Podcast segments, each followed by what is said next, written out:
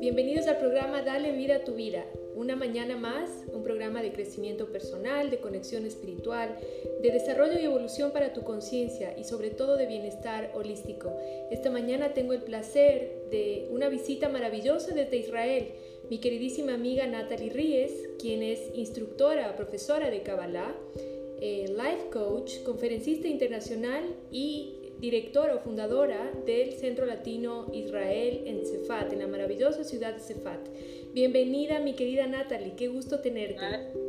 Gracias, un honor estar aquí.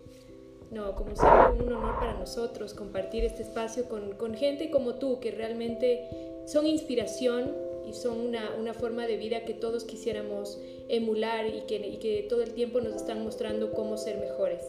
Esta mañana la, hemos invitado a Natalie para que nos hable acerca de cómo podemos hacer nosotros un cierre amoroso, un cierre armonioso, quizás un cierre reparador de este año 2020. Primeramente me gustaría escucharte cuál es tu visión de todo lo que ha ocurrido antes de continuar con el tema propuesto.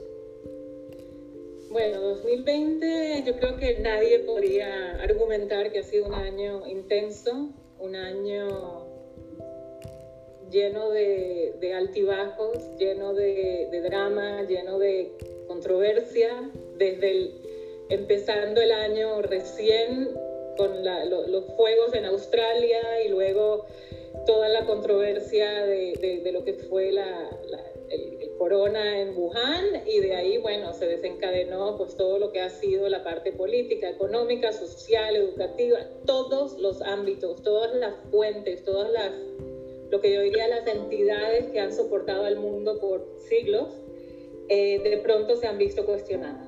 Todo, todos, todo cambió, es como si el mundo hubiese dado un paro de alto y decir, ya va, eh, que la ciudad de Nueva York se haya paralizado, que las ciudades las, potencias del mundo se hayan paralizado por un virus que nadie entiende, porque ni la medicina, ni los científicos, ni los, eruditos espirituales podemos o pueden eh, explicar de manera eh, satisfactoria qué es lo que está pasando, por qué está pasando. Lo único que yo sé decir desde mi corazón y mi experiencia y mi estudio y, y también mi constante búsqueda de respuesta es que este año ha sido eh, un año de aprendizaje.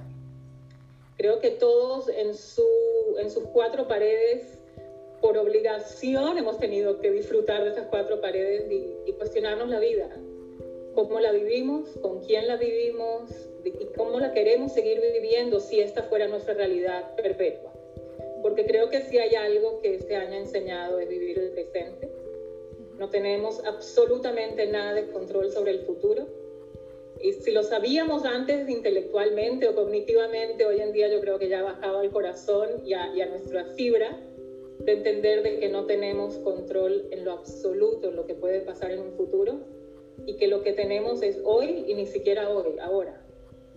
Y eso para mí es la mayor lección de vida porque eso requiere resiliencia, requiere fortaleza, requiere compromiso porque si antes podíamos escaparnos a un viaje o a un mall o, o, escaparnos de nuestra realidad porque no nos gustaba, ahora no tenemos otra que vivirla y aceptarla y si queremos cambiarla con lo que tenemos, es decir, los recursos que ya tenemos. Y creo que muchas de las personas que, que he tenido la oportunidad de conversar me han demostrado de que piensan igual y se han dado cuenta que son mucho más fuertes de lo que pensaban y yo me incluyo. Sí, sí, Definitivamente ha sido un año que ha retado todos los ámbitos de nuestras vidas. Todo, la economía, la, la, la, vivencia en pareja, la paternidad o la maternidad, la, tu familia, qué es lo que tienes, tu, tu, tu, estilo de vida, lo que, los valores por los que vives. Y eso siempre digo que es una necesidad para todo ser humano, pero a veces la vida te fuerza a hacerlo sin querer queriendo y tienes que mirarte al espejo y decir, ok, ¿cómo quiero continuar si esta fuera mi realidad? Sí, ha sido sin, sin duda un año de un poco como si lo vemos desde, desde los ojos, de los cinco sentidos, ha sido un año como contradictorio, ¿no? Porque hay mucha quietud por fuera de nosotros, hay mucho silencio por fuera de nosotros, pero internamente hay mucho movimiento y mucho ruido y muchas cosas pasando dentro de nosotros y la forma en que veníamos relacionándonos con la vida en general, con el trabajo, con nuestra pareja, con, nosotros mismos, lo que hablábamos antes de empezar el programa, ¿no? Todos nuestros hábitos han sido de alguna manera tocados, en algunos casos de una manera sutil y en otros de una manera más fuerte.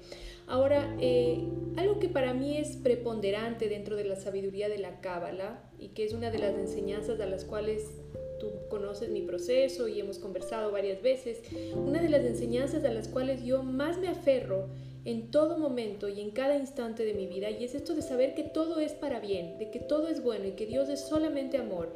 Entonces, desde esa óptica de la Kabbalah, ¿qué nos puedes tú comentar acerca del 2020? Primero que nada es verdad que aunque no todo parezca bueno, todo es para bien.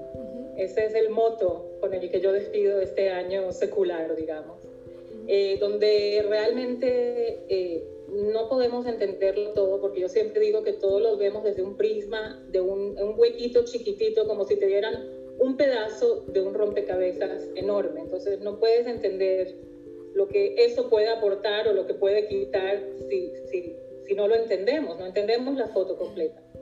Pero la Kabbalah nos enseña y nos educa de que hay, una, hay, un, hay un propósito mayor, hay un plan divino, hay una fuerza mayor que creo que el más ateo, el que menos, el que más se rehúse a entender que hay una fuerza mayor, yo creo que este 2020 le ha tocado a la puerta y le ha dicho, mira, no tienes que creer, pero esto es lo que hay.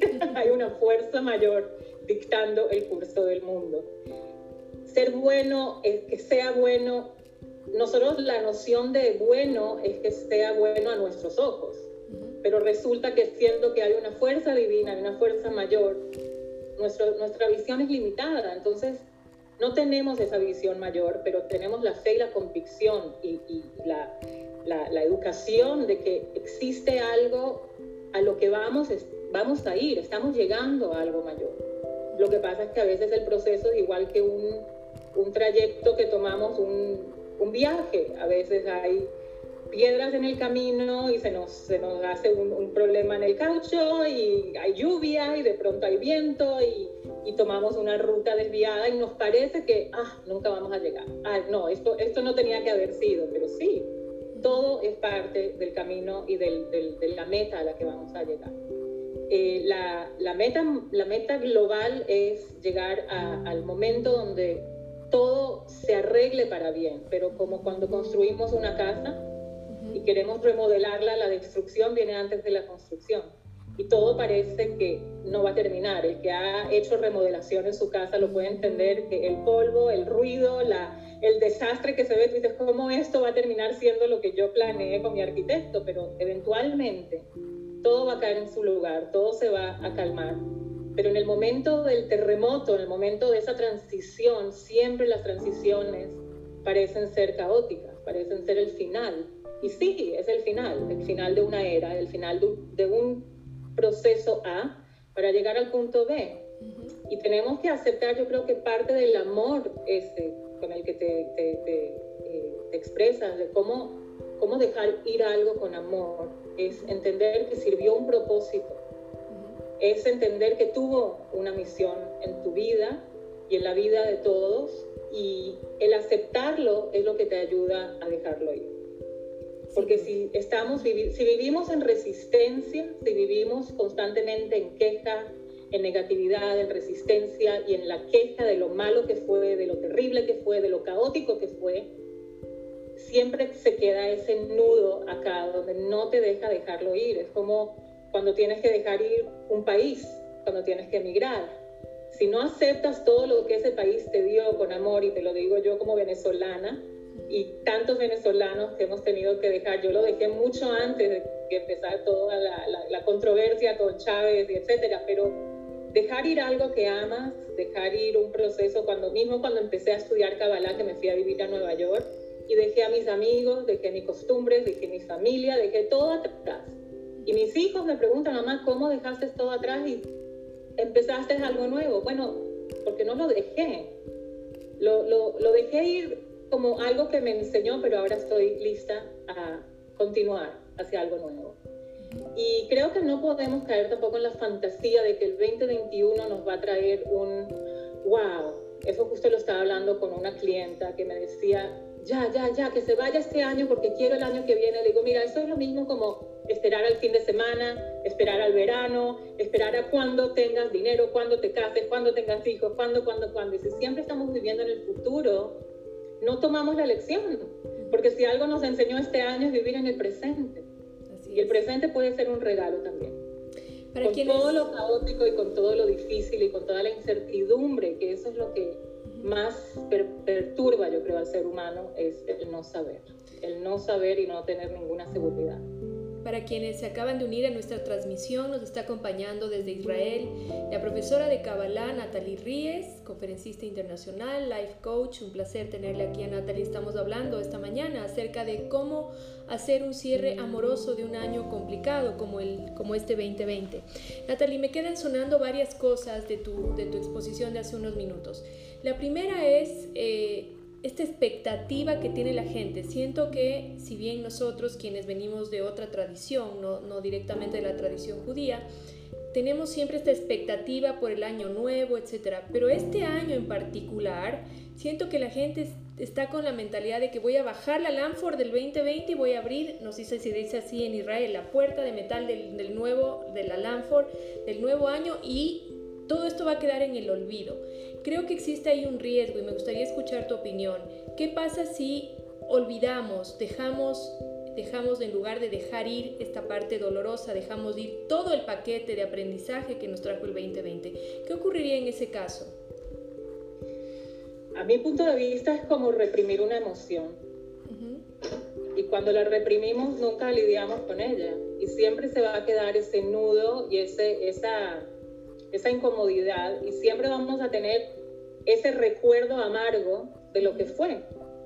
Y creo que es, es propio y propicio eh, aceptar que todo este año fue de incertidumbre, de, de verdad de tragedia, de pérdida, de enfermedad, de pandemia, que nunca lo habíamos vivido. Yo creo que ha sido el año más controversial, tanto en las demostraciones como en las muertes, tanto en, eh, por el COVID y como en, las, en todo lo que fue toda la parte de Black Lives Matter y todo lo que hemos visto en Australia con los fuegos, en, en New Zealand con los eh, icebergs, o sea, todo ha sido caótico, todo ha sido destructivo, o sea, ha sido un año realmente de pérdida, pérdida no solo física y de vidas, sino pérdida moral, hemos perdido contacto con seres queridos, hemos perdido a seres queridos, hemos perdido la, base de lo que era nuestra sociedad.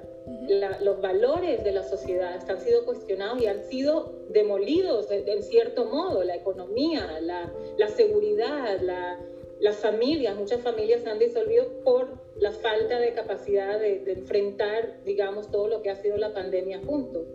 Entonces, dado toda esa situación, dado todas esas circunstancias, yo creo que toma, toma aceptar de que no sé por qué, pero tiene que haber un para qué.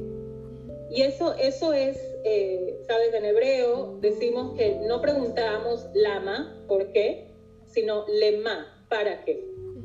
La idea de eh, enfrentar la vida con una actitud positiva, y positiva no significa que estás alegre por lo que está pasando, porque eso también es una confusión. La gente piensa que ser una persona positiva quiere decir que siempre estás feliz, que nunca estás triste, que nunca estás sufriendo, y no. Puedes sufrir, puedes llorar, puedes lamentarte, puedes estar de duelo y aún estar feliz, porque la felicidad no depende de casos externos, sino de una conexión que tienes con un propósito mayor, que tu vida vale, que tu vida eh, es una de servicio, de aporte, de, de, crecimiento, y eso yo creo que es la base de toda felicidad, es el propósito.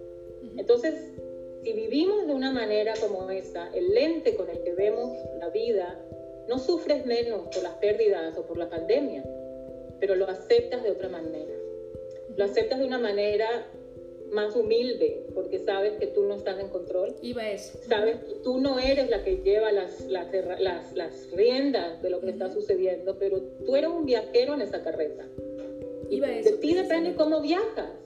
Puedes estar miserable en un avión llorando todo el viaje, puedes disfrutar de, de, la oportunidad que se te está presentando de visitar otro país. Puedes estar miserable pensando en la pandemia y decir, oye, vivir una pandemia, vivir este tiempo en la historia, a sabiendas de que algo bueno va a venir de todo esto, porque a mí personalmente no me cabe la menor duda de que va a ser un año transformativo en todos los aspectos, porque ya lo hemos visto. La gente se ha despertado espiritualmente, la gente se ha despertado a, conexiones que, que, habían olvidado, la gente se ha, igual que se ha separado, se ha acercado.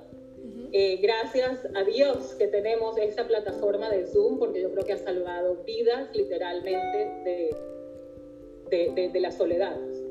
Sí. Pero ese, ese es mi punto de vista, es eh, saber cómo viajar, cómo, cómo llevar el viaje. Saber cómo viajar. Y aquí eh, quiero hacer énfasis desde tu conocimiento y tu visión tan, tan amplia y tan espiritual, conectada a la sabiduría de la Cábala, de una palabra que Siempre hago referencia a esta conversación con mi papá porque me marcó mucho.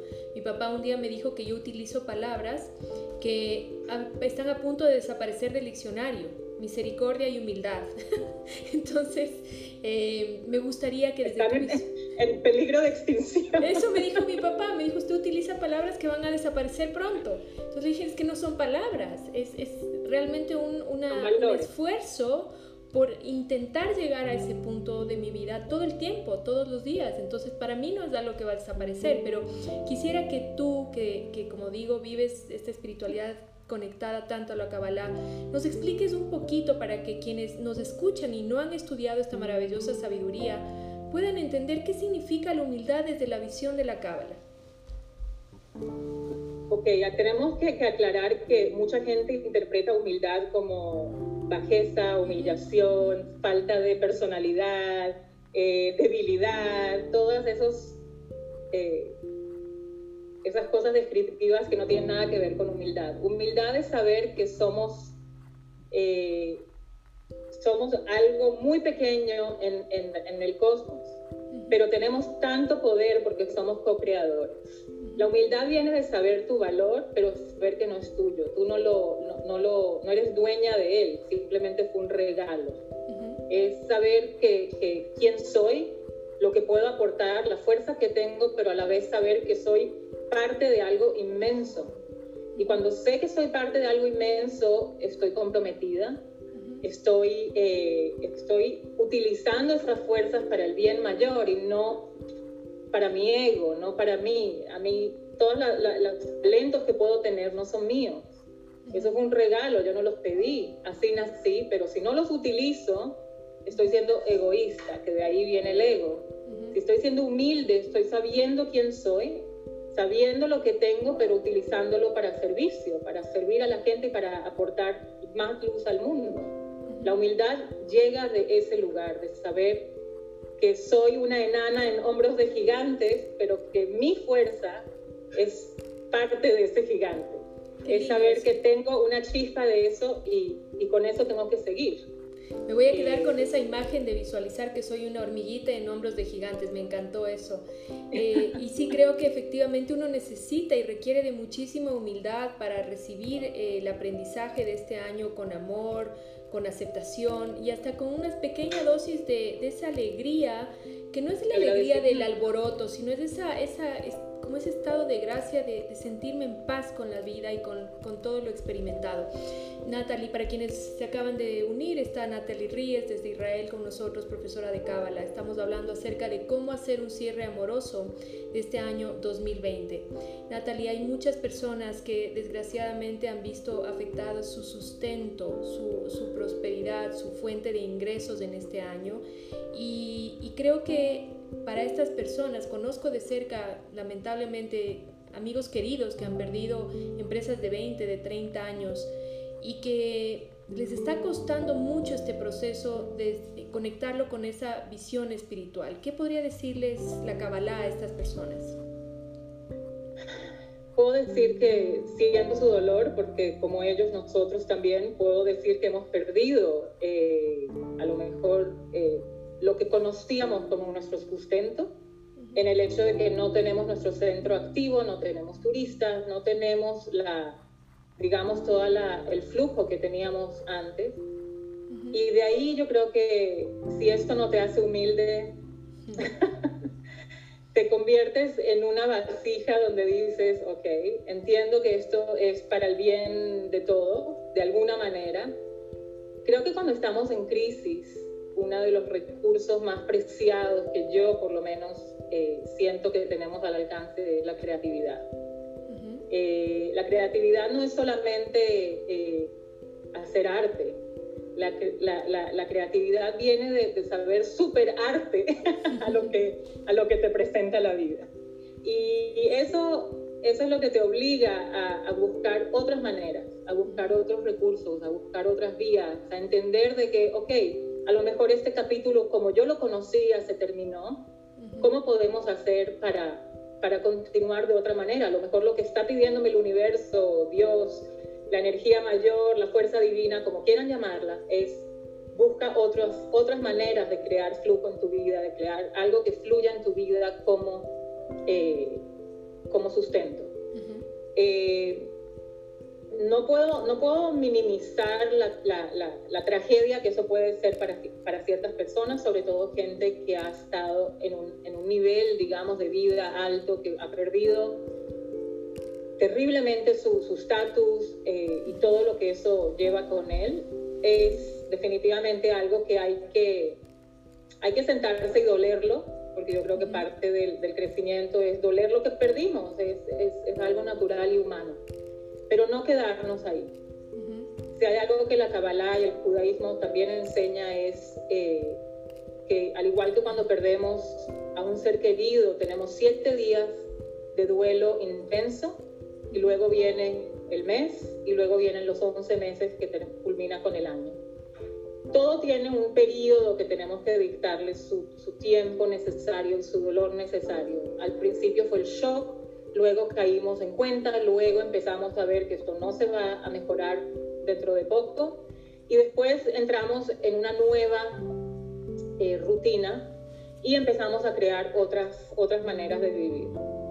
Ese periodo yo creo que así, y este, vamos a culminar el año ya casi de la, de la pandemia, que es el año de, del duelo, ¿ok? De, perdimos las cosas como las conocíamos, pero ahora tenemos que levantarnos y tenemos que hacer. Hay un momento de ser y hay un momento de hacer. Y creo que este año lo, terminamos con mucho, mucha carga emocional, mucha carga eh, psíquica, porque como dices tú, el ruido no termina, pero sí tenemos que enfocarlo de otra manera si queremos resultados. Entonces, a mi punto de vista es eso, es enfrentarlo con esa, con esa manera, con ese, ese, lente más ancho, de saber si perdimos algo como lo conocíamos, pero podemos crear algo nuevo, que ese es el poder que tenemos como co-creadores, es también utilizar nuestra creatividad, porque a veces la vida nos, nos obliga y no podemos quedarnos estancados, eso, eso sí está prohibido. Podemos doler, podemos llorar, podemos estar tristes, pero no podemos estancarnos. Bien, me, gustaría eh, hacer énfasis en algo que es eh, también uno de los conocimientos eh, de la cábala que más ha impactado mi vida y que creo que puede ayudar a quienes nos están escuchando, estudien o no estudien cábala.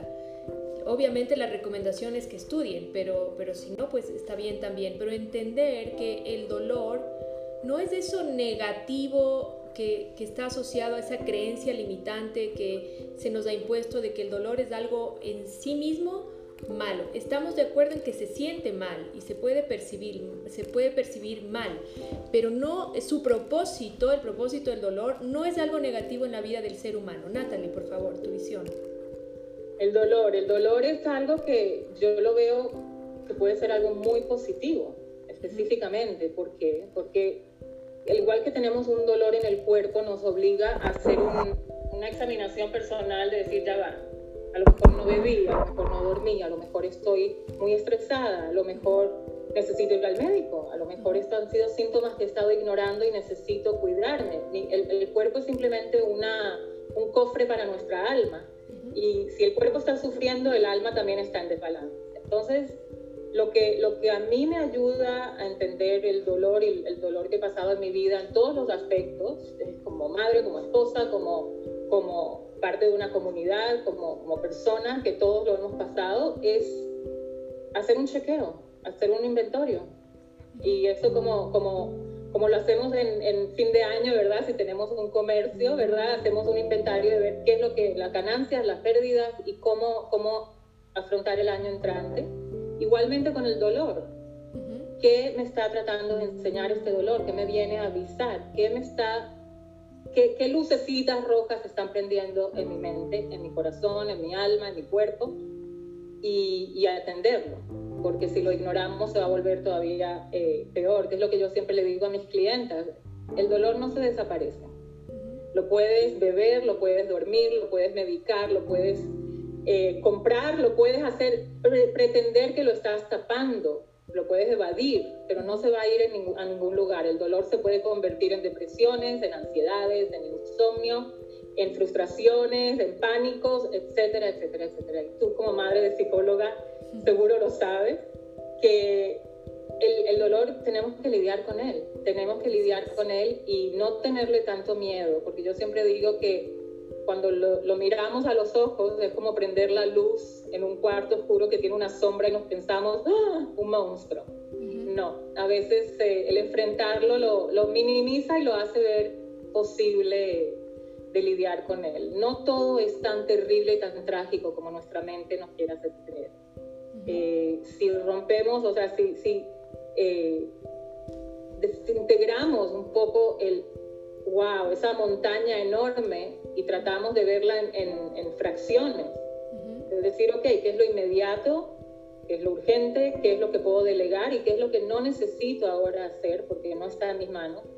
Creo que de ese modo podemos tener un enfoque mucho más racional y más pasivo, eh, más activo pero más pacífico, no pasivo, sino pacífico, de, de, de enfrentarlo con eso, con humildad, con amor, con, con eh, ecuanimidad, ¿no? No, no, no perder los estribos ni, ni, ponernos histéricos. Ahora, eso es muy fácil decir para una persona que no sufre de ansiedad, para una persona que sufre de ansiedad, es decirle, ¿cómo puedes estar ansiosa si yo no estoy? ¿Verdad? Es, es, claro. es, lo que mucha gente no entiende. ¿Cómo puedes tener hambre si yo ya comí? es como, es, es, ese tipo de cosas. Entonces, claro que tenemos que enfocarnos también hacia esas personas que, que sí sufren de ansiedad y que sí todo es un, una catástrofe en sus vidas. Entonces, igualmente, igual que como en un ataque de ansiedad, cinco cosas que puedas ver, cuatro cosas que puedas oler, tres cosas que puedas tocar, igual este proceso que llevamos a las personas para que se calmen y vuelvan a poner el contacto con la, con la realidad, es un respiro hondo y decir, ok, vamos, vamos a ver qué es lo que está frente a mí. Una cosa a la vez.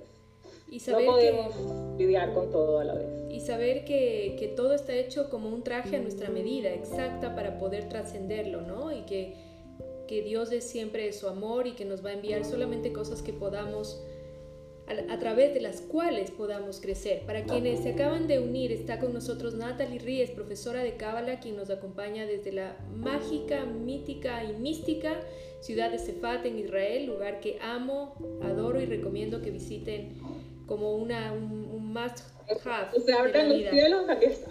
Sí, exactamente. Y además de, del Centro Latino Israel, un lugar maravilloso, una fuente de la sabiduría milenaria la Cábala, confiable y sobre todo muy, eh, muy cálida, muy, muy hermosa. Nosotros en Fundación Cábala Ecuador tenemos el mérito y la oportunidad de estudiar con el Centro Latino Israel. Vamos a continuar con nuestro diálogo haciendo un poquito de énfasis en esto que me encantó, que es no quedarse instalado en el dolor. Justamente esta mañana, fíjate cómo, cómo de alguna manera estamos alineadas a pesar de la distancia. Yo ponía un tuit en el que decía, el dolor es un aviso para, no, para que no permitirnos que algo grande, más grande, venga y sobre nosotros, venga y nos rompa, ¿no? Es como esa, esa alarma que hace uy, uy, uy, previo a que algo mucho más grande ocurra en nuestra vida. Entonces, para la gente que no estudia Cábala, Natalie, porque para quienes tenemos el mérito, la oportunidad y estamos honrados por poder recibir esta sabiduría, estos conceptos de alguna manera se van interiorizando. Pero tú dijiste que podías darnos así como tres tips para que el dolor, verlo en la real proporción de lo que es y que no sea esta avalancha de emociones que nos desborda. A ver, repitamos esos tips para quienes nos están escuchando. Primero que nada es volver a la realidad con un respiro hondo de, decir, ok, ya va. Es verdad que todo se ve que se me está cayendo encima, pero ese, ese enfoque de decir, ok, voy a, voy a plantarme en el presente. Aquí estamos hoy, el 29 de diciembre, a las 11 de la mañana, 11 y media. ¿Qué es lo que está pasando ahora en mi vida? Porque es verdad que perdí mi trabajo, perdí mi ingreso, perdí eh, contacto con mis mejores, mis mejores amigos, ya no viajo, eh, los proyectos que tenía se me vinieron a... Ok, eso es verdad, eso es un fact, o sea, no podemos negarlo. Pero vamos a condensar eso a lo que ahora, actualmente, es inmediato y urgente a tratar, lo que puedo delegar y lo que puedo dejar para después porque no está en mi control. Entonces, yo creo que si es posible agarrar lápiz y papel, yo soy la primera que advoco por escribir, a mano y no en la computadora porque hay algo terapéutico en escribir a mano. 100%. Se activa el subconsciente y es lo mejor que puede haber. Lo puedo decir a primera mano que me curé literalmente eh, escribiendo un diario. Me curé de la espalda, me curé de toda esa, esa carga emocional. Em, volver al presente de ese modo yo creo que nos hace eh, ser más realistas, ser más eh, sensatos y, y, no perdernos en la inmensidad del el, qué va a pasar, el no saber, la, la, la, carencia de, de seguridad que, que, nos ha atacado a todos. Con ansiedad o sin ansiedad, todos nos hemos vuelto ansiosos por eso, porque no sabemos qué nos depara, no el futuro, hoy, en la noche, no sabemos qué va a haber en las noticias. Ya se ha vuelto algo literalmente, o sea, ha sido una es una comedia ya, de, lo triste y de lo, de lo, difícil que se ha vuelto, ya ha sido, ya se ha vuelto algo de verdad que podemos hacer una, una comedia, una, una, paradoja de eso. Ahora, volver a la realidad para muchas personas es algo inmenso. Eh, tenemos, tenemos que hacer proyectos pequeños, tenemos que tomarlo un día a la vez, al igual que una persona que se está curando de una adicción, la adicción a saber qué es lo que nos depara el futuro, tenemos que rehabilitarnos de eso. Y tenemos que tomar hoy por hoy lo que está en nuestras manos. Eh, no es fácil, nadie ha dicho que sea fácil, pero es la única manera de poder vivir una incertidumbre. Es como eh, estar en un lugar donde tienes cero control sobre tu vida. Entonces, vamos a empezar con lo que sí podemos controlar. ¿Qué puedes controlar? Puedes controlar la manera que piensas, puedes controlar tu rutina, puedes controlar cómo hablas a tus familias, cómo te hablas a ti, cómo te vistes, cómo te presentas hacia el día, tengas o no tengas dónde ir. Entonces, eso sí lo puedo controlar. Lo que no puedo controlar, por más que lo pelees, por más que lo, lo luches, no vas a poder controlarlo. Es. Entonces, vamos a dejar eso a un lado, no lo olvides, porque todos queremos tener ese, ese poder mágico, divino, que tenemos la varita mágica para controlarlo todo, pero las buenas y las malas noticias de que no y este año nos los ha dado a cachetadas. el que pensaba que tenía un poquito de control, yo creo que se ha sentado en su silla como que, ok, ok, ok. Sí, ya. Yo eh, pensaba que sí, pero no. y sobre todo las mujeres que tenemos esta, eh, como esta manía de ser un poquito controladoras de este año, nos ha tocado realmente dejar ir muchas cosas en paz y, y con tranquilidad. Eh, Natalie, no quiero dejar de, de preguntarte acerca de, bueno, tú sabes que no es que los astros nos controlan, pero ejercen una cierta influencia. Y muchos estudiantes de Cábala que pueden estarnos escuchando en este momento, quizás estén preguntando qué influencia astrológica trae este 2021. No, no es un pronóstico lo que queremos hacer, es simplemente información que nos puede ser útil a nosotros. Mira, nosotros eh, en, en Kabbalah estudiamos las fuerzas que tienen los astros y los signos como tales en, eh, la influencia energética que, pueden eh, ejercer. No tenemos para nada ninguna visión sobre el futuro y al revés. Yo creo que si algo debemos de cuidarnos ahora más que nunca es de no caer en la, en la trampa de los astros como, como videntes de lo que va a suceder. Eh, hemos visto, el, yo creo que este año más que nunca, pero en el curso de la historia completa de que los astros pueden eh, influenciar en, en, en, una energía de acuerdo a la casa donde estén, con la luna, con el sol, etcétera, y todo lo, lo que significa, no soy una experta en astrología. Lo que sí puedo, saber, puedo decirles es que la influencia, la influencia va a venir eh, como un, una continuación de lo que ya venimos viviendo, es decir, de la manera como hemos, absorbido, así vamos a continuar, no por los astros, sino porque nosotros regimos la energía de nuestra vida. Eh, los astros pueden tener mucha influencia. Puedes ir a un vidente y te va a decir, mira, de acuerdo a las estrellas, esto es lo que te va a suceder. Y resulta que fuiste a un charlatán y te lo creíste y tú, sin querer, queriendo, en tu influencia, en tu manera de pensar, en tu visión sobre lo que te dijeron, entonces te estás guiando hacia ese camino. Eso es precisamente por la única razón por la que el judaísmo, la Kabbalah, no creen en la evidencia, no creen en predecir el futuro, porque no existe tal cosa como futuro en ese caso. Lo que existe es lo que estoy haciendo hoy para traer un mañana. ¿Qué es el propósito? ¿Cuál es mi visión mayor?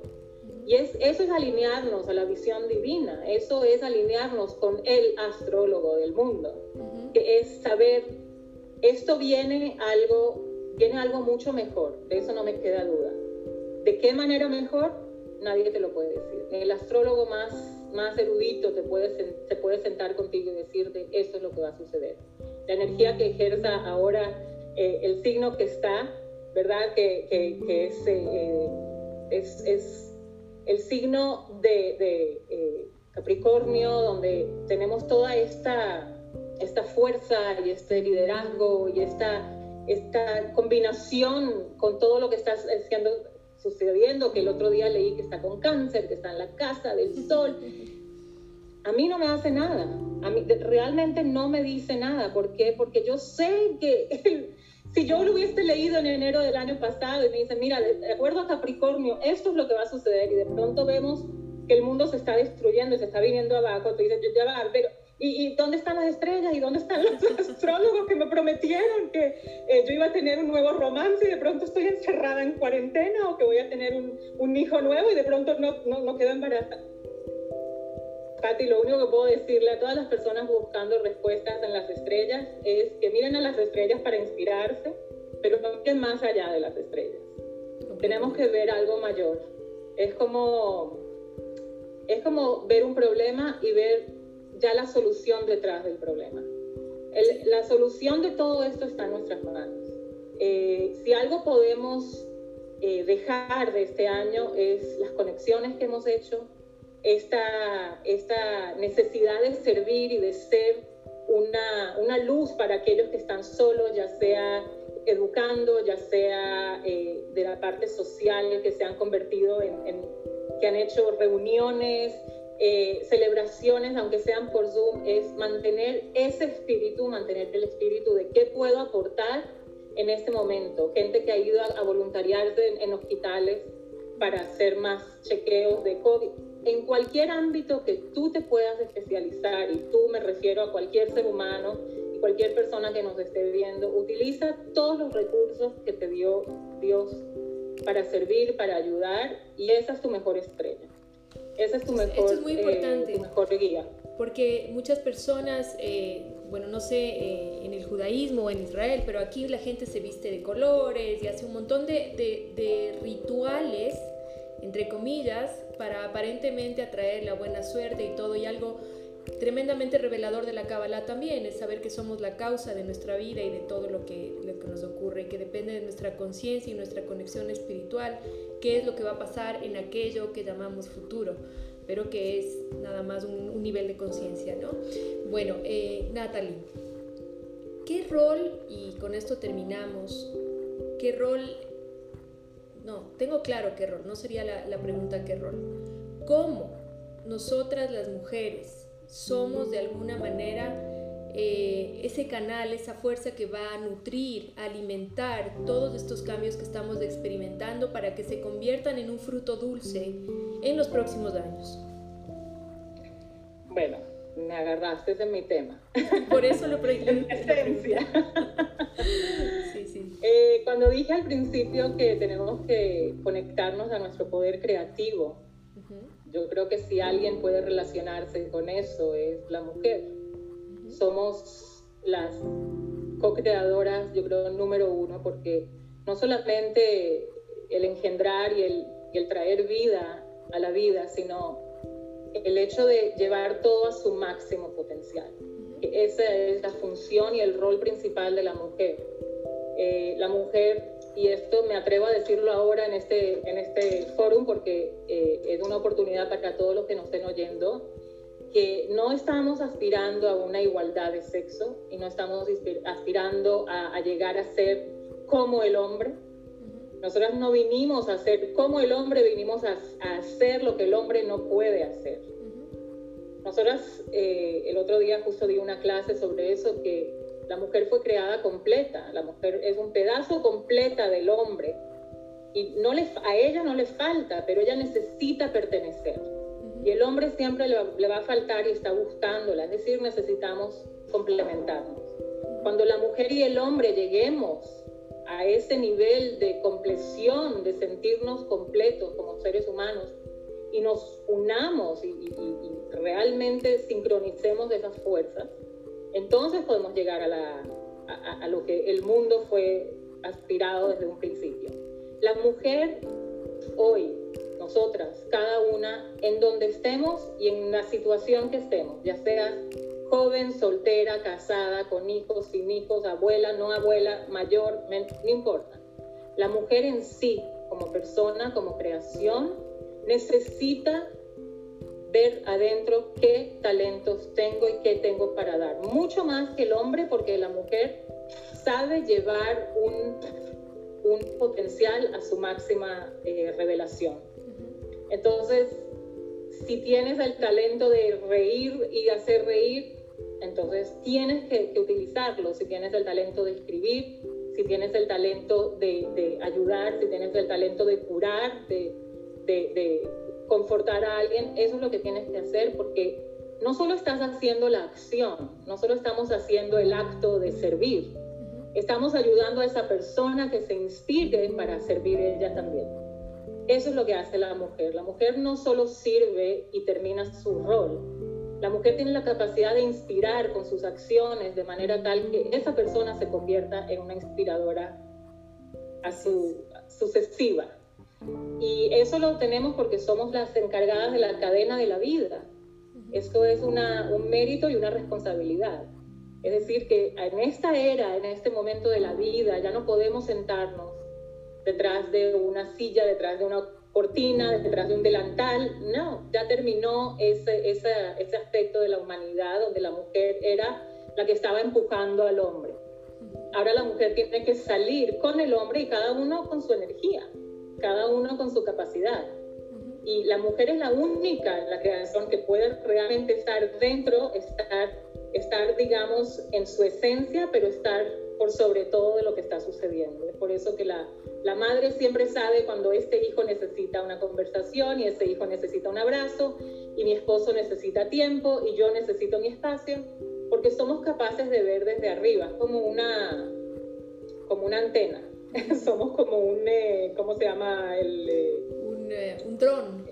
Un dron. exacto. somos como un dron. No helicópteros, que no seamos madres helicópteros, porque eso no es sano.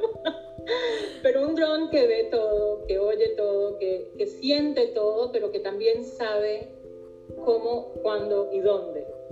Ese es nuestro rol. Y ahora más que nunca necesitamos la energía femenina, porque la energía femenina es capaz también de, de calmar, de, dar ese abrazo confortante, de dar esa sensación de paz. Es como cuando hay algo que está sucediendo en la casa y la mamá no está, pero llega la mamá y de pronto no es que el problema se hizo más pequeño, pero los niños de pronto como que respiran, como que ya mamá llegó.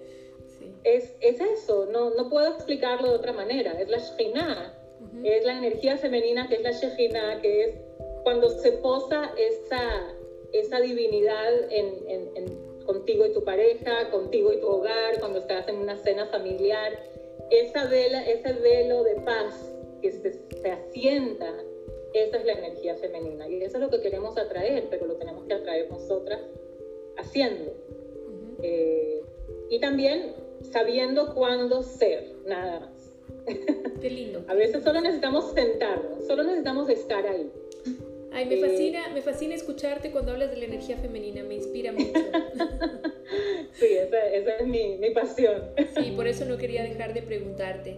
Eh, Natalie, por favor, unas palabras finales para quienes nos estuvieron escuchando y luego quiero que nos des todos tus contactos, dónde pueden ubicarte las personas, tus redes sociales, cómo pueden inscribirse a tu podcast. Eh, Agua Fresca para el Alma, que es muy recomendado. Todo, todo, todo. Ahora estamos en Spotify, estamos en Anchor. Ya están en Spotify, genial. Bueno, un mensaje final para cerrar este año y luego nos das toda tu, tu información, por favor. Mi mensaje final después de toda esta maravillosa conversación es, vamos a atrevernos a estar presentes aquí, hoy, y aceptar que esto es lo que tenemos y tenemos mucho más de lo que nos atrevemos a creer. Así es. No necesitamos más de lo que tenemos.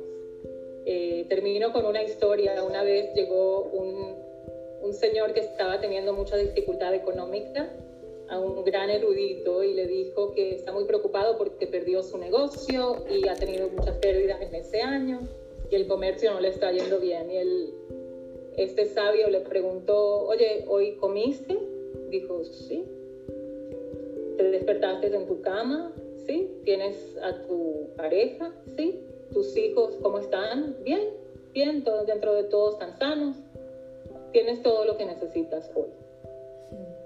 Entonces, cada uno en su, en su hábitat, en sus cuatro paredes, ya sea tengas solo una casa y vivas sola o vivas con tu mascota o vivas con una pareja o vivas con, con vecinos, eso es lo que necesitas hoy.